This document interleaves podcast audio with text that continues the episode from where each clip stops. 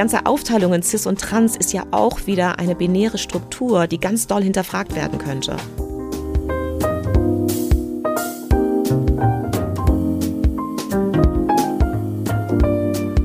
Hallo und herzlich willkommen im Sinneswandel-Podcast. Mein Name ist Marilena Behrens und ich freue mich, euch in der heutigen Episode zu begrüßen. Liebe Frau Behrens, seitdem Sie im Sinneswandel-Podcast gendern oder wie diese Beleidigung der deutschen Sprache heißt, kann oder vielmehr will ich Ihnen nicht mehr folgen. Diese Genderwahn-Ideologie gebe ich mir nicht mehr. Schade. Ich habe den Podcast wirklich gerne gehört. Es ist schon eine Weile her, dass mich diese E-Mail eines erzürnten Hörers oder vielmehr eines ehemaligen Hörers erreicht hat. Und ich möchte mich an dieser Stelle aufrichtig für diesen Genderwahn entschuldigen. Nee, Quatsch, das tue ich natürlich nicht.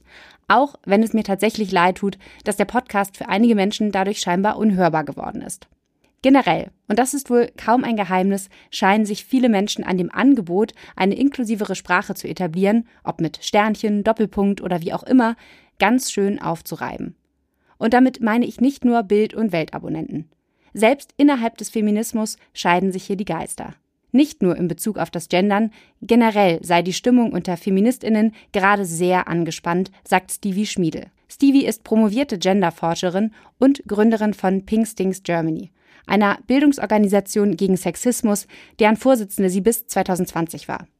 Stevie ist also schon eine ganze Weile im Feminismus aktiv und hat den Eindruck, dass die Bewegung sich immer weiter spaltet. In Woke und Boomer, in Jung und Alt, in Radikale und Gemäßigte. Und dieses Auseinanderdriften sorgt dafür, so Stevie, dass wir nicht weiter vorankommen. Dass wir Menschen, die wir eigentlich mitnehmen müssten, auf dem Weg verlieren. Aber wie lässt sich das Dilemma auflösen und wie die Wogen glätten? Darüber hat Stevie laut in ihrem Buch Jedem Zauber wohnt ein radikaler Anfang inne, warum uns ein bisschen Genderwahn guttut, nachgedacht. Wir brauchen eine neue Debattenkultur, sagt Stevie. Eine, die es uns erlaubt, Differenzen, die es wohl immer geben wird, auszuhalten. Und sie schlägt vor, dass wir die Bezeichnungen Mann und Frau, also das Geschlecht, einfach über Bord werfen sollten. Das klingt ziemlich radikal. Ob es das auch ist, das erfahrt ihr im Gespräch, das ich mit Stevie geführt habe. Noch ganz kurz vorweg, wenn ihr meinen Podcast trotz Gendern gerne hört, dann freue ich mich, wenn ihr meine Arbeit unterstützt. Das geht wie immer ganz einfach via Steady oder indem ihr mir an paypal.me slash sinneswandelpodcast einen Betrag eurer Wahl schickt. Unter allen, die mich unterstützen, verlose ich dieses Mal ein Exemplar von Stevies Buch. Mehr dazu in den Show Notes. Vielen Dank.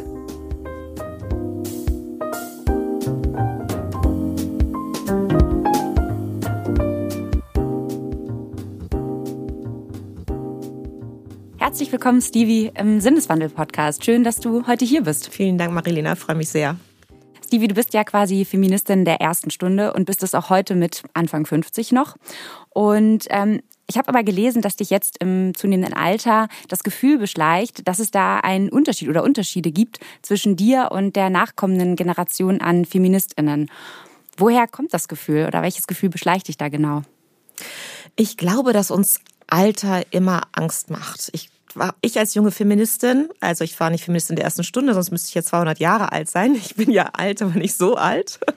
ähm, aber ich bin halt schon lange Feministin. Aber auch als junge Feministin oder jüngere fand ich immer die älteren Frauen schon irgendwie angsteinflößend und habe gedacht, wieso sind wir eigentlich alle in einem Boot? Also wieso, wenn wir für Frauen sprechen, spreche ich auch für diese Frauen oder die für mich?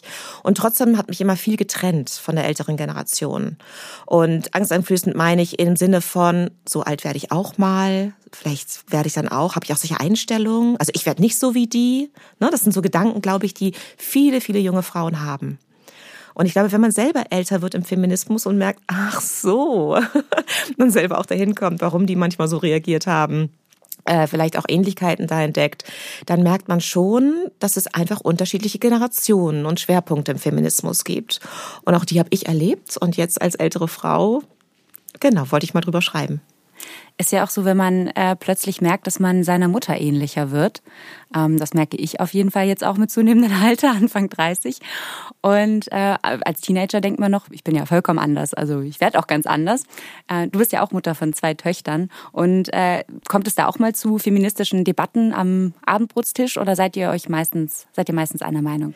Ähm, die sind ja jetzt auch schon erwachsen und oder spätjugendlich und deshalb würde ich jetzt auch nicht über unsere Debatten am Abendbrotstisch sprechen. Wir sind uns tatsächlich sehr oft einer Meinung. Aber auch da gibt es natürlich auch Differenzen. Aber ich denke, ich habe genug mit jungen Leuten auch zu tun durch die Arbeit, ähm, durch die Netzwerke, aber auch natürlich durch meine zehn Jahre bei Pink Stings, wo ich auch jüngere Mitarbeitenden hatte. Äh, da gibt es schon Debatten, die oft ähnlich sind und die ich auch ausfechten musste oder auch versucht habe mit dem Buch anzugehen. In deinem Buch geht es ja auch viel, also das Radikale steckt ja auch schon mit im Titel drin und die Jugend wird ja generell als radikaler als die älteren Generationen häufig bezeichnet. Würdest du sagen, das trifft auch im feministischen Kontext zu?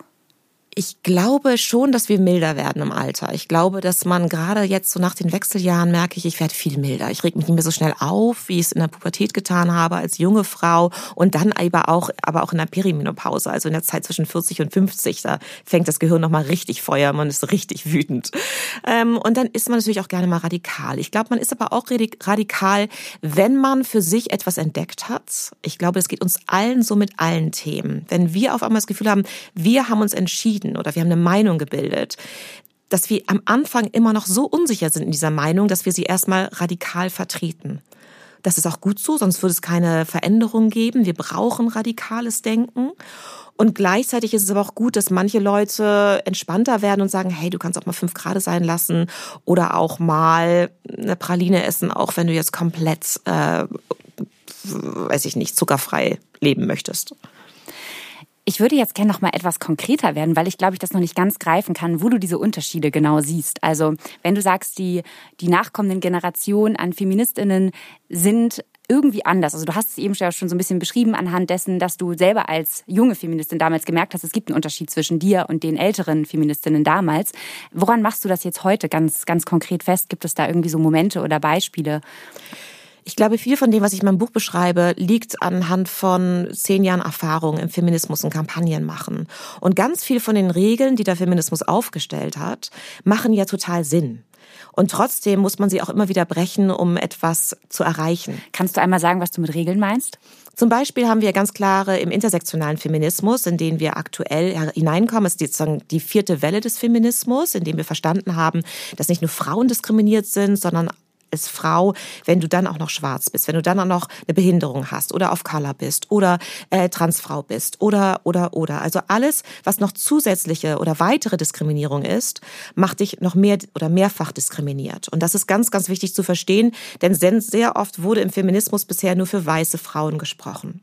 Das heißt, wir können ganz klar sehen, natürlich kann eine ähm, weiße Frau auch so sehr sie es möchte, nicht unbedingt verstehen, welche Diskriminierung oder wie es sich genau anfühlt, man wegen auch noch lesbisch zu sein oder oder.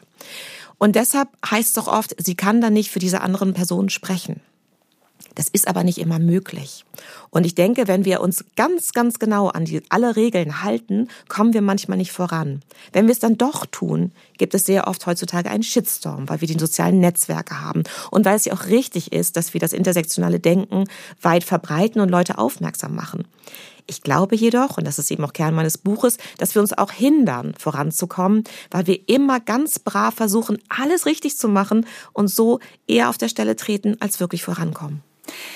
Genau, das würde mich nochmal interessieren. Also gerade, du hast es gerade schon angesprochen, der intersektionale Feminismus ist jetzt sozusagen eine, ja, in Anführungsstrichen neue Stufe. Ähm, und die bringt, oder du beschreibst das ganz gut in deinem Buch, dass du eben das Gefühl hast, dass man irgendwie gar nicht mehr so richtig alles, dass man nicht mehr so alles richtig machen kann, auch wenn man gute Absichten im Kontext des Feminismus hat. Und deswegen, auch weil du schreibst, dass, dass du teilweise selbst von der eigenen Szene dich angegriffen fühlst. Kannst du das ein bisschen genauer beschreiben? Also woher denkst du, rührt das oder was, was macht das auch mit dir? Ich denke, auch da ist wieder diese Radikalität, von der wir eben sprachen. Viele Leute begreifen dieses System und sagen, oh mein Gott, auch da habe ich ich habe bis dahin gar nicht richtig drauf geachtet. Also wir müssen jetzt wirklich schauen, dass es ganz gerecht zugeht und dass wir alle mitnehmen. Und das ist ja erstmal ein gutes Anliegen. Und dann kommt man wegen Sophie Passmann im letzten Jahr und sagt, ähm, eine schwarze Frau kann nicht für alle schwarzen Frauen sprechen. Und das Netz rastet aus, angeführt damals durch Hengame Yahubi Farah, ähm, der gesagt hat, ähm, das ist ein non-binäres Pronomen für die, die es nicht kennen, ähm, der gesagt hat, äh, das kann, darf so nicht gesagt werden, weil Sophie Passmann nicht für schwarze Frauen sprechen kann. Das ist natürlich erstmal richtig, aber was sie damit eigentlich sagen wollte, ist, dass egal welche Frau nicht für alle Frauen sprechen kann. es ist wichtig ist, dass viele Leute in den Netzwerken vertreten sind, auch viele schwarze Frauen, viele Frauen of Color. Und da macht es das so absurd wieder, weil dann kommt ein großes Entschuldigungskreislauf äh, ähm, und so weiter, anstatt zu sagen, hey Sophie, vielleicht verstehe ich, was du sagen wolltest, aber man muss auch aufpassen. Das wäre ja auch eine Möglichkeit. Also es geht oft sehr, sehr scharf zu und das ähm, ist deshalb, weil es eine, ein Ally Gedanken gibt, also einen alliierten Gedanken, dass man voll und ganz hinter den Personen stehen soll, die man schützen möchte. Also schützen ist auch wieder falsch, weil die Personen nicht geschützt werden sollen, sondern wir sollen ähm, komplett solidarisch sein. Und das macht es eben wahnsinnig schwer. Denn wie kann ich zum Beispiel, Beispiel, ich will eine neue Kampagne machen, zum Beispiel zur Abschaffung von 218, also dem äh, zur Entkriminalisierung von Schwangerschaftsabbrüchen. Jetzt will ich meinetwegen ein ganz konservatives Netzwerk erreichen von Männern, weißen Männern. Den muss ich erstmal klar machen, dass Frauen sehr wohl die Verantwortung für diese Entscheidung tragen können. Jetzt hast du gemerkt schon, ich habe Frauen gesagt. Ich hätte eigentlich sagen müssen, Frauen und alle Menschen mit Uterus, die sich nicht als Frauen identifizieren. Wenn ich das so schreibe, dann nimmt mich da draußen in dieser Community, die ich erreichen will, also diese weißen, eher konservativen Männer, kein Mensch mehr ernst. Die fangen gar nicht erst an, sich mit meinen Argumenten zu beschäftigen. Also wäre es schlau, wenn ich nur Frau sagen würde. Das würde mir aber sofort einen Shitstorm bereiten. Ich müsste mich entschuldigen und die gesamte Kampagne zurückziehen. Und das macht es eben gerade so wahnsinnig schwierig. Und ich sage ja nicht, dass die anderen nicht recht hätten. Nur letztendlich ist die Tatsache, dass wir da nicht vorankommen, auch eine Wahrheit, mit der wir umgehen müssen. Aber ist das nicht eigentlich ähm, jetzt etwas, äh, eine, eine, eine steile These in den Raum gestellt, ist das nicht eigentlich das Normalste der Welt, dass man nie alle Menschen gleichzeitig ähm, abholen kann? Also vielleicht äh, ein schwieriger Vergleich, aber in der Werbung gibt es ja auch gezieltes Targeting, gezielte Werbung. Ich möchte Feminismus jetzt auf keinen Fall mit Werbung vergleichen, aber irgendwo auch da, du schreibst es auch in deinem Buch, muss intersektionaler Feminismus deiner Meinung nach so verkauft werden, dass er die Zielgruppe erreicht, die erreicht werden muss. Und das sind vielleicht unterschiedliche Zielgruppen, aber man kann eben wenn man versucht, nur die Zielgruppe zu erreichen, die sowieso schon überzeugt sind, dass es einen intersektionalen Feminismus braucht, ähm, dann kommt man gegebenenfalls eben nicht weiter. Es ist natürlich wichtig, sich so auszudrücken, dass man Menschen nicht diskriminiert und verletzt.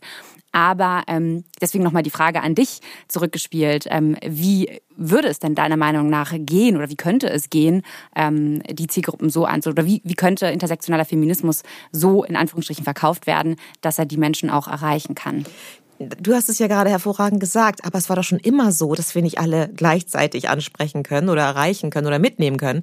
Und das ist natürlich die Tatsache, aber genau das wird ja kritisiert. Und ich denke, wenn wir da mehr Lässigkeit entwickeln können, was natürlich schwierig ist für die einzelne Person, die einfach erstmal aufschreit und sagt, boah, hier ist aber was weggelassen worden, um zu verstehen, dass wir erstmal die erste Tür öffnen müssen, um dann über weitere Diskriminierungen oder mehr Menschen äh, darzustellen und über sie sprechen zu können.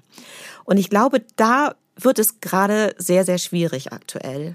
Denn ähm, obwohl viele sagen, ja klar, ist ja völlig recht, das ist ja also ganz gesunder Menschenverstand, sind andere eben ähm, stark angegriffen, wollen erstmal ganz, also als ob sie dir erstmal erklären müssten, du hast das ja nicht verstanden, es gibt noch mehr Menschen, die schwanger werden können als Frauen. Natürlich habe ich das verstanden. Ich habe vor 20 Jahren dazu promoviert. Und das macht es immer so schwierig für mich, dass ich das Gefühl habe, ähm, ich verstehe das alles, aber ich habe meine Erfahrung gemacht, dass wir sonst nicht vorankommen. Und tatsächlich ist es ja so in Deutschland, dass wir zum Beispiel nur noch die Hälfte der Schwangerschaftsabbruchstellen haben, die wir noch vor 20 Jahren hatten. Dass wir einen unfassbaren Backlash haben, gerade im Feminismus. Ne, wir haben unheimlich stark äh, steigende Zahlen an Gewalt nicht nur gegen Frauen, sondern auch die LGBTQIA plus Community.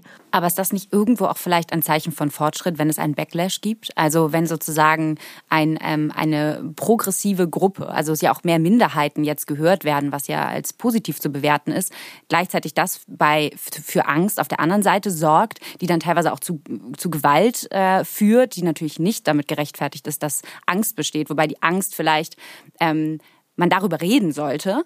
Aber ähm, wie siehst du das? Ist das nicht eigentlich irgendwo ein Zeichen davon, dass es, dass es eher vorangeht? Das wäre schön, wenn wir das so artikulieren könnten. Ähm, es äh, ist jetzt zum zweiten Mal ein Buch erstand, äh, erschienen mit dem Titel Backlash in Feminismus. Und gerade deshalb, weil wir diesen Backlash ständig haben. Der Backlash aktuell ist nur so gefährlich, dass man sich fragen muss, ist das jetzt wirklich ein gutes Zeichen? Denn erstens, nicht nur ist die Gewalt sehr, sehr hoch, die Zahlen für die AfD sind unfassbar hoch. Und wir wissen, wenn die in die Legislative kommen, ähm, dann haben wir ein riesiges Problem. Und ich denke, wir können es uns einfach gar nicht, nicht leisten, diesen Backlash weiter anzufachen. Beziehungsweise wir müssen uns wirklich gut überlegen, wie bewegen wir uns jetzt vorwärts, um voranzukommen und nicht weiter zurückzugehen. Und wie kann das deiner Meinung nach funktionieren? Also es gibt ja einerseits die Kritik, dass sich alles eher ein wenig spaltet im Feminismus, also dass es immer mehr Untergruppen gibt, die sozusagen nur noch für sich sprechen. Oder ähm, und den Wunsch sozusagen, dass man wieder als eine Gruppe spricht. Ähm, oder ist es deiner Meinung nach gut, dass es sich sozusagen ein bisschen aufdröselt sozusagen und äh, könnte das gut sein? Also ich möchte nicht missverstanden werden, dass ich ähm, Menschen ihre Wut absprechen möchte oder dass ich möchte, dass es nicht keinen radikalen Feminismus mehr gibt. Überhaupt nicht. Denn wir brauchen, wir brauchen diejenigen, die ähm, aufstampfen und sagen, jetzt aber erst recht, brauchen wir unbedingt, damit es vorangeht. Gleichzeitig glaube ich, und das war ein Fehler, den ich sehr lange gemacht habe, dass ich immer Angst hatte, und das ist generell ein sehr weibliches Thema, ein sehr feministisches Thema, ähm, Kritik zu bekommen aus meinen eigenen Reihen. Natürlich wäre es grandios, wenn diese Reihen oder wenn die, ähm, die sich als Alliierten bezeichnen von noch diskriminierteren äh, Personen, wenn die die Lockerheit besäßen und sagen, hey, lass die mal machen auf ihre Art und wir machen auf unsere Art. Das wird nicht passieren. Was aber passieren kann, ist, dass die vielen Menschen, die sagen, ich habe es satt, von rechts und links Kritik zu bekommen, sagen, es wird so sein und das hat auch eine ähm, Dynamik, die immer weiter so passieren wird. Generationen werden sich immer voneinander abgrenzen. Das heißt, es geht ja nicht nur um Generationen, es geht einfach auch um ähm, Haltungen. Und trotzdem weiterzumachen, zu sagen, ich weiß ja, dass ich diese Menschen nicht diskriminieren will, aber dass es für diese eine Copy, diese eine Headline, diesen einen Text leider so sein muss, weil ich meine Erfahrung habe, dass wir sonst überhaupt nicht gehört werden. Und ich glaube, mehr Selbstbewusstsein trotzdem voranzuschreiten, ist natürlich schwer. Wir haben uns alle gegenseitig erzogen, uns alle gegenseitig zuzuhören und mitzunehmen. Und ich plädiere einfach dafür, manchmal, ja, vielleicht einfach zu machen. Und äh, sonst, es ist schwer genug, aber ich, sonst kommen wir nicht voran. Ich würde gerne noch mal über die, äh, ja, in Anführungsstrichen andere Seite sprechen, die, die sich durch den, du hast es gerade radikalen Feminismus genannt, angegriffen fühlt und eventuell auch Angst hat. Und ähm, ein Thema ist ja auch sehr viel in den Medien, manchmal etwas oberflächlich äh, debattiert, äh, der sogenannte Genderwahn, der mhm. auch im hm. Titel deines oder Untertitel deines Buches steckt. Ähm, Würdest du oder inwiefern äh, trägt die Debatte um das Gendern in der Sprache deiner Meinung nach dazu bei, dass sich Menschen ähm, davon angegriffen fühlen? Auch hier ist es natürlich, ähm, ich meine, ich gendere selber. Ich würde es auch nie von irgendwem wegnehmen lassen. Möchte ich auch nicht. Und trotzdem bin ich da sehr äh, spontan mit. Manchmal gendere ich, manchmal nicht, manchmal auch einfach gar keine Lust. Da kann ich inzwischen sehr entspannt mit umgehen, weil ich glaube, dass es auch viel effektiver ist, wenn ich im richtigen Moment auf meine Art, auf die Art gendere, die ich dann gerade richtig finde. Weil auch da ist es wieder so, dass ich manchmal in manchen Situationen es sehr unklug ist zu gendern, weil das gegen, die Gegenseite sofort zumacht und mir nicht mehr zuhört. Aber warum? Weil es sie so wahnsinnig macht, so wütend aber das, warum? Weil Geschlecht, es gibt kein, nichts, womit wir uns mehr identifizieren als mit Geschlecht. Ne, wir kommen auf die Welt als schon leider in rosa oder hellblauen Kinderzimmern. Ist es ein Sohn? Ist es ein Mädchen? Ähm, von Anfang an hören wir ganz klar, wir sind Mädchen oder Junge und wollen uns dementsprechend verhalten. Und äh, das gerade die ältere Generation hat es noch viel, viel mehr verinnerlicht als wir. Das heißt, es kommen Menschen, die sagen, nein, Geschlecht ist komplizierter oder äh, die, die, die, die euch so vertraute und lang gesprochene Sprache ist so nicht mehr richtig, die müssen wir verändern. Das macht hochaggressiv. Also ihr gesamtes Zuhause, alles, alles, in dem sie sich wohl und ähm, etabliert fühlen, wird damit angegriffen. Und das muss man erstmal verstehen, denn zum Beispiel, ich reite, aus dem Reitsport weiß man, gestresste Pferde können nichts lernen. Leider können gestresste Menschen auch nichts lernen. Das heißt, in dem Moment, wo denen so die Pumpe geht, werden sie meine sehr schlauen Argumente, warum zum Beispiel ähm, für reproduktive Rechte gekämpft werden muss oder mehr äh, Frauen äh, eine höhere Rente bekommen müssen, etc., das hören sie dann nicht mehr. Wie war das denn eigentlich bei dir? Ich habe in deinem Buch gelesen, dass du als äh, noch jüngere Feministin selber nicht gegendert hast und auch äh, eigentlich nicht vorhattest, das zu tun. Und dann kam aber irgendwann ein, ein Punkt, wo du dich entschieden hast, okay, ich mache es jetzt trotzdem. Was hat dich da bewogen? Ich kann dir genau sagen, woran es lag. Es war wie das Generationsthema. Als meine eigenen Kinder ähm, mich selber darauf hingewiesen haben, warum ich eigentlich nicht gendern würde. Und das hat mir so die Sprache verschlagen mit Anfang 30, dass ich dachte, okay, jetzt haben die gewonnen, jetzt fange ich auch an zu gendern. Das war eine Situation im Kindergarten. Meine kleine Tochter kam nach Hause, fünf Jahre, und sagte, warum sprichst du eigentlich immer von Erzieherinnen? Äh, wir haben, äh, als Erziehern, genau, wir haben doch nur einen Erzieher, der, die anderen sind doch Erzieherinnen und die erwähnst du ja gar nicht. Und das fand ich so toll. Also ich war völlig geschockt, äh, dass doch das, was ich aus den ganzen Studien äh, schon kannte und einfach weggewischt habe, dass das letztendlich doch Realitätsgehalt hatte. Und schon da kann man eben sehen, ähm, dann, dann wissen die eben auch was besser. Und das ist ja auch ganz wichtig unter Generationen, etwas besser zu wissen, auch zu zeigen, hey, wir haben es aber verstanden, du ja anscheinend nicht und deshalb da vielleicht auch ein bisschen mehr Entspanntheit zu zeigen. Du hast eben schon davon gesprochen, dass Geschlecht das Merkmal ist, mit dem wir uns am frühesten und vielleicht auch am stärksten identifizieren. Und jetzt bin ich wahnsinnig gespannt, weil das ist der Punkt, an dem ich an deinem Buch dachte, wie passt das zusammen? Weil ich hatte den Eindruck, dass du ein, auf der einen Seite sozusagen, ich habe das jetzt mal so genannt, einen gemäßigten Feminismus der kleinen Schritte dafür plädierst. Und auf der anderen Seite kommst du zum Ende deines Buches nochmal mit einer Forderung um, Forderung um die Ecke, die quasi kaum radikaler sein könnte. Nämlich mit der Abschaffung des Geschlechts, beziehungsweise der ähm, Begriffe Frau, Mann, Cis und Trans. Und deswegen würde mich interessieren, wenn das Geschlecht das Merkmal ist, mit dem wir uns am meisten äh, oder am ehesten noch definieren darüber, wie könnte dann sozusagen diese Forderung die Wogen glätten?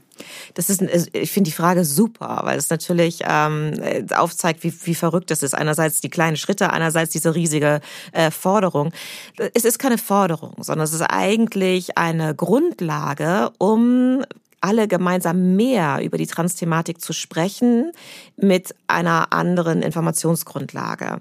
Ich glaube, dass wir gerade ein riesiges Problem haben, weil natürlich identifizieren wir uns als erstes mit Geschlecht und natürlich ist es unglaublich wichtig, Menschen, die sofort spüren, dass sie nicht Mann oder Frau genannt werden wollen, weil sie da nicht stimmen ja, also wenn sie falsch bezeichnet worden sind bei Geburt, dass wir das unglaublich ernst nehmen und denen auch ermöglichen, in der Welt, in der wir jetzt leben, sich so definieren zu dürfen, wie sie sich spüren. Das ist eine, das spreche ich überhaupt nicht ab, überhaupt nicht. Es geht nur darum, wie das überhaupt entstanden ist, beziehungsweise ähm, unsere Sprache. Also wenn ich jetzt sage, wir leben in der Matrix, dann denken jetzt alle, ich bin Verschwörungstheoretikerin. Aber es ist ja so, dass Sprache uns strukturiert und Sprache ist entstanden aufgrund unserer Kultur. Und die Notwendigkeit von Frau und Mann zu sprechen entstand durch die Begründung des Patriarchats. Denn dadurch, dass wir sesshaft wurden, dadurch, dass wir anfingen, Besitz anzuhäufen und dieser vererbt werden musste, dadurch, dass Menschen auf Land und Boden arbeiten mussten, am liebsten die eigenen Kinder, also man seine Arbeitskräfte kennen musste sozusagen. Dadurch wurde es wahnsinnig wichtig, dass Frauen kontrolliert wurden und dass kontrolliert wurde, wer seine Erben sind. Also Sexualität kontrolliert werden musste. Deshalb war es ganz wichtig zu verstehen, die, die diesen diese Gebärmutter haben oder diese, wo diese Kinder rauskommen, das sind Frauen. Und irgendwann wurde diesen Frauen klar, dass die sich befreien müssen aus all dem, was dem Gedanken Frau auferlegt wurde. Häuslich sein, niedlich sein, lieb sein, devot sein, dem Mann unterstellt sein. Aus diesen das ist Frau, entstand aber viel mehr, nämlich Frauen haben bestimmte Gefühle, Frauen haben sich bestimmt zu fühlen. Und eigentlich ist Gender immer schon Sex. Das heißt, selbst Geschlecht ist, das hat Butler so schlau als eine der ersten formuliert, ist gesellschaftlich konstruiert. Das Wenn heißt, jetzt wie auch äh, Simone de Beauvoir, ich, man wird nicht als Frau geboren, sondern Gott, richtig, nicht, genau, sondern man genau. wird zu einer Frau gemacht oder so ähnlich. Genau, nur hat Butler eben noch klarer das äh, beschreiben können später. Jetzt haben wir aber, dadurch, dass wir in einer transfeindlichen Gesellschaft leben, überhaupt nicht genug Studien, um zu sagen, wie genau funktioniert eigentlich Transgeschlechtlichkeit. Das heißt, wir haben nichts wirklich in der Hand. Was wir aber ganz klar sagen können und was der Transdebatte helfen könnte, ist, dass auch CIS-Frauen natürlich erstmal nur als solches, solche beschrieben wurden.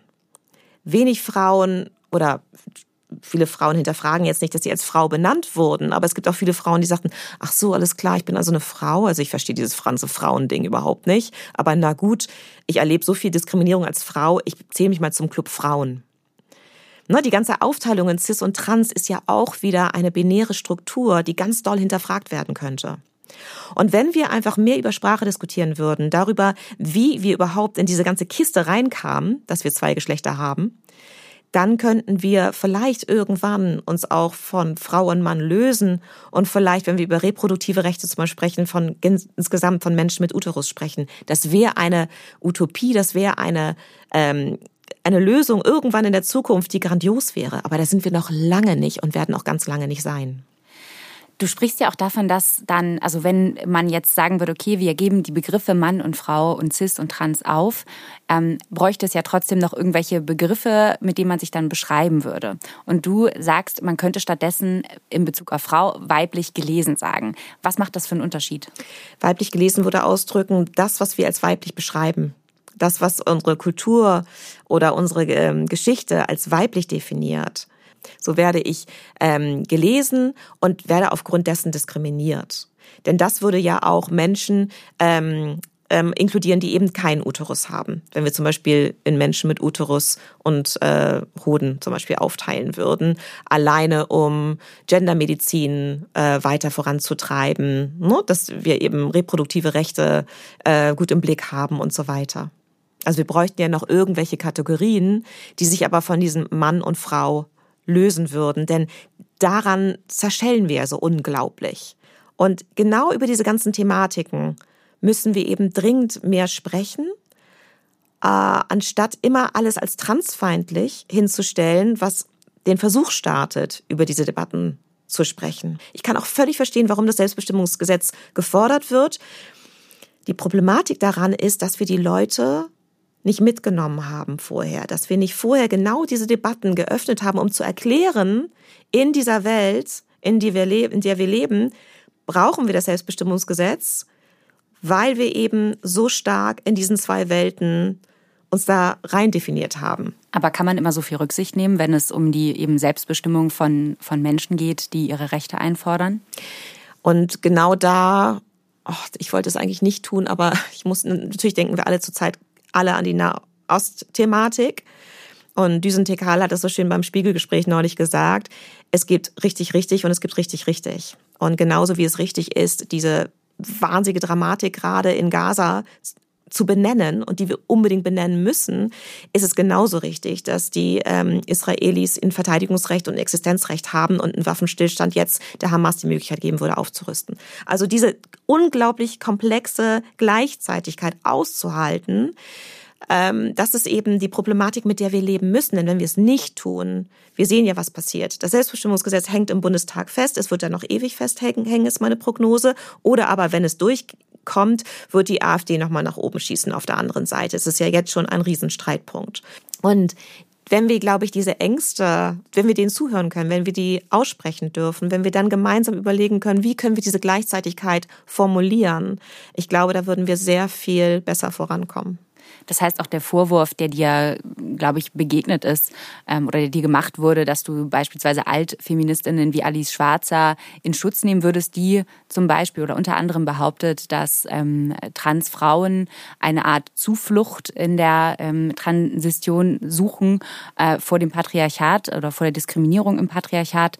Ähm, dass, äh, nee, Transmänner, so rum. Richtig? Ja, genau, genau, ich habe mich falsch ausgedrückt. Ja. ja. Ähm, dass die sozusagen eine Zuflucht suchen ähm, in der Diskriminierung, die sie als Frau im Patriarchat erleben.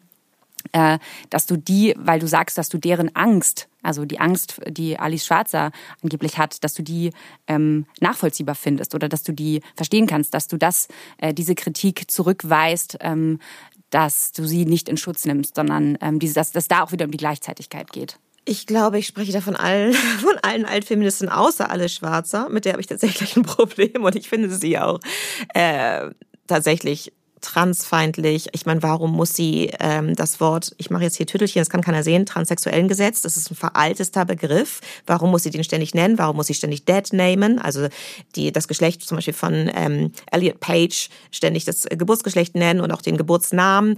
Ich glaube schon, da ist eine ganz andere Agenda unterwegs und ich möchte mich ganz stark von ihr abgrenzen, denn ich glaube, wir sind sehr, sehr verschieden, äh, haben sehr, sehr verschiedene äh, Argumentationswelten hier. Ich möchte aber, ähm, was ich meinte in dem Buch, ist, dass dieses Unverständnis von älteren Leuten oder auch die Angst zu sagen, aber wie gehe ich denn mit dem Gefühl um?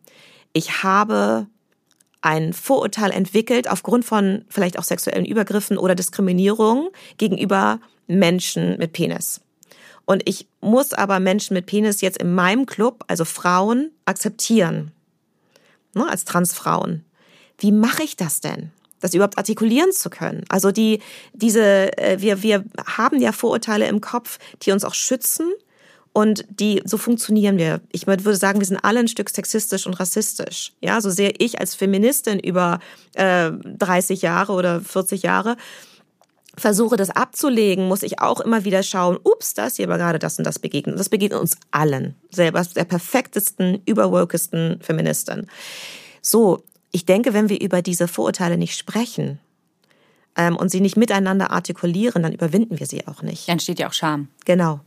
Und trotzdem ist es natürlich, also sehe ich zumindest so, dass in einer öffentlichen Debatte und Alice Schwarzer beispielsweise hat ja einen, einen sehr großen Raum, den sie einnimmt. Sie hat sehr viele Privilegien und dass in dem Punkt natürlich auch äh, harte Kritik geäußert werden kann. Also wenn man so provokativ und äh, eben auch diskriminierend auftritt. Wie gesagt, ich möchte mich ganz stark von ihr ja. abgrenzen ne? und, und, und gegenüber ihr Buch und das tue ich ja auch im Buch. Ich sage überall, ich weiß genau die Stellen auf, in denen sie total übergriffig ist.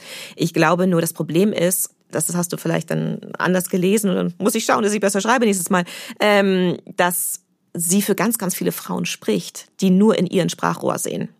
Also ähnlich wie viele jetzt nur in der AfD ne, ein, ein Sprachrohr sehen, weil sie sagen, irgendwo müssen wir Protest wählen. Und ich denke, dass diese ganzen Frauen mitgenommen werden könnten, wenn wir mehr Debatte zulassen, die Gleichzeitigkeit, die da ist, dass diese Ängste da sind, dass es teilweise für uns ganz, ganz schwer ist, wie wir die Transdebatte mit einer äh, Gender-Theorie zusammen denken können. Ähm, dass wir die artikulieren müssen, gemeinsam. Und anstatt dass es immer heißt, das darfst du jetzt nicht sagen, weil das diskriminiert so und so. Ich würde gerne den Bogen quasi nochmal zum Anfang unseres Gespräches ähm, spannen. Und zwar an dem Punkt, als wir gesagt haben, man müsste jetzt mehr Menschen versuchen mitzunehmen. Du schreibst in deinem Buch, dass du dir einen Feminismus wünschst, auf den wir uns alle einigen können. Hältst du das äh, für realistisch, dass das eines Tages äh, tatsächlich eintreffen könnte so? Nein, überhaupt nicht. Äh, leider. Also ich glaube nicht, dass es diesen Feminismus geben wird. Ich glaube ja auch, dass es sehr, ich schreibe es ja auch, dass es wichtig ist, dass wir vorankommen. Es ist natürlich eine gute Marketingstrategie für ein Buch, erstmal etwas in Aussicht zu stellen, das wir uns wünschen und das vielleicht erreicht werden kann. Ich glaube, näher ran kommen wir wirklich, wenn wir Debatten öffnen, wenn wir wieder mehr Debatte aushalten, wenn wir Debatte üben. Und ich glaube, das ist eben etwas, was in Schulen heute viel mehr ähm, geübt werden muss. Äh, nicht umsonst gibt es zum Beispiel in Großbritannien viele Debating Societies. Aber ähm, das, das müssen wir üben, auch an Schulen. Und wir müssen auch aushalten, dass wir uns nicht alle vor jeder Diskriminierung, also verbalen Diskriminierung, denn das ist ja der Anfang von mehr, schützen können. Denn wenn wir da einen ansetzen können, dann können wir das mehr vielleicht eher ausschalten. Das heißt, es geht weniger darum, ähm, die vielleicht radikalen Forderungen zurückzustellen, als vielmehr darum, sich zu fragen, wie äußere ich bestimmte ähm, Standpunkte, wie begegne ich anderen Menschen, die vielleicht andere Standpunkte haben als ich, also irgendwo auch mit einer Art, mit einem wohlwollenden Blick äh, auf anderen Menschen zu begegnen, äh, wenn ich dich da richtig verstehe. Total. Und ich glaube, da bin ich auch teilweise ungerecht, weil es wirklich als älterer Mensch einem leichter fällt. Man hat schon so viel gesehen, man hat schon so viel ähm, erlebt und abbekommen, vor allen Dingen auch an Beef, an Hass, an Wut, an ich habe teilweise von links und rechts gleichzeitig immer meine Shitstorms gehabt bei Pinks Dings. Ich war äh, rechtsradikal bedroht und äh, wurde links ausgeschlossen oder geblockt auf Twitter oder jetzt X. Ähm, das sind ähm, ich habe so viel abbekommen, dass ich jetzt, ich kann sehr gut heute vor Menschen sitzen auch Familienmitgliedern zum Beispiel, die ganz andere Meinungen haben als ich und sagen, hm, ich glaube, ich habe gerade nicht die Kraft dafür, wollen wir es mal ganz kurz so beiseite schieben? Lass uns mal heute äh, über was anderes sprechen. Oder aber zu sagen, hey, ähm, so du denkst so, okay, ich versuche mir das mal anzuschauen wie so eine Kultur, anstatt es so persönlich zu nehmen. Ich glaube, das fällt leichter mit einem bestimmten Alter. Wäre natürlich großartig, wenn man diese Botschaft, dass wir das alle brauchen, trotzdem, man kann es ja versuchen auszustrahlen, denn ich habe natürlich auch schon jüngere Menschen erlebt, die das ganz groß großartig hinbekommen. Und manche tolle Feministinnen, die mir so einfallen, die machen das schon sehr, sehr lange. Also ich denke, es ist eine Persönlichkeitssache auch, es ist eine Typsache, aber dass es notwendig ist, gerade in dieser Zeit. Ich glaube, das müssen auch die, die es nicht so gut können, sehen. Dann erstmal vielen Dank an dich, Stevie, dass du ja den Mut hast, diesen, diesen Raum für ähm, Debatten zu eröffnen. Und äh, ich danke dir sehr für dieses Gespräch. Es hat mir ja, vielen Spaß Dank gemacht. für deine tollen Fragen, Marilena. Vielen Dank.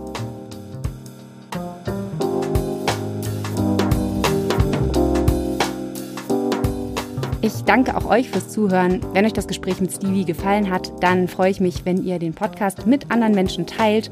Und falls ihr meine Arbeit via Steady oder PayPal unterstützen wollt, findet ihr alle Links und Infos dazu in den Shownotes. Das war's von mir. Bis zum nächsten Mal im Sinneswandel-Podcast.